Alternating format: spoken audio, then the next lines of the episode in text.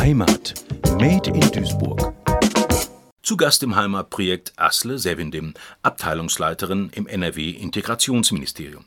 Jetzt müssen wir ganz konkret auf Duisburg schauen. Welche Orte verbinden Sie mit heimatlichen Gefühlen? Ja, also wo ich letztens äh, tatsächlich auch wieder so äh, das Gefühl hatte, hey, überleg mal, wie lange dich das schon begleitet, ist einfach die A59. Ich meine, die, jeder, der das hört, wird jetzt sagen, ich, ich dreh durch. Äh, gut, wenn man sich da morgens rüber quälen muss, abends, so, das ist natürlich überhaupt nicht schön, ne? Aber ich kann mich noch an das Gefühl erinnern, wenn wir nach sechs Wochen Sommerferien oder vielleicht auch noch fünf, ich weiß nicht, aus der Türkei zurückgekehrt sind, ne? Also äh, Urlaub war ja Türkei. Äh, und dann als Kind ist das ja so, man hat alles vergessen. Ich schwöre, ich hatte vergessen, wie die Wohnung aussieht. Ich wusste überhaupt nicht mehr, wo wir gewohnt haben. Dann kommst du zurück und fährst über die 59 und denkst, krass, guck mal, hey, jawohl, jetzt weiß ich es wieder. Da fühle ich, habe ich mich immer so ein bisschen gefühlt wie Dori aus Findet Nemo. Wow, das war das, das ist zu Hause. Und in Marxloh, welche Orte gibt es für Sie dort?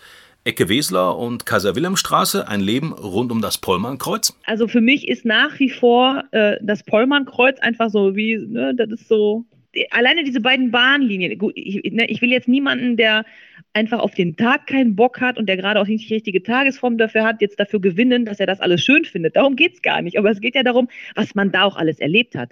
Man ist äh, egal ob lustig, verliebt oder sonst was, über diese Kreuzung da geschlichen, hat sich mit Freunden getroffen. Also Marxloh und Hamborn sind für mich immer noch so. Ich gehe total gern auf, in Hamborn noch auf den Wochenmarkt. Also sehr, sehr gerne.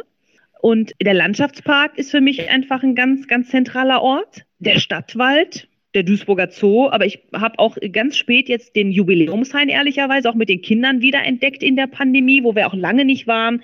Und wenn man irgendwie versucht, jeden Tag äh, mal irgendwie vor die Tür zu kommen, dann ist das ganz schön, wenn man ein bisschen Auswahl hat.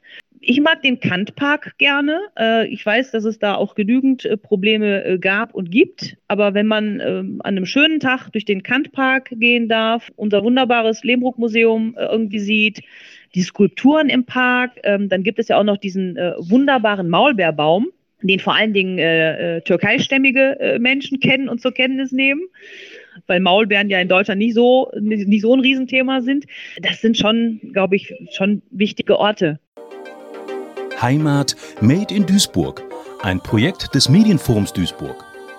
Gefördert vom Ministerium für Heimat, Kommunales Bau und Gleichstellung des Landes Nordrhein-Westfalen.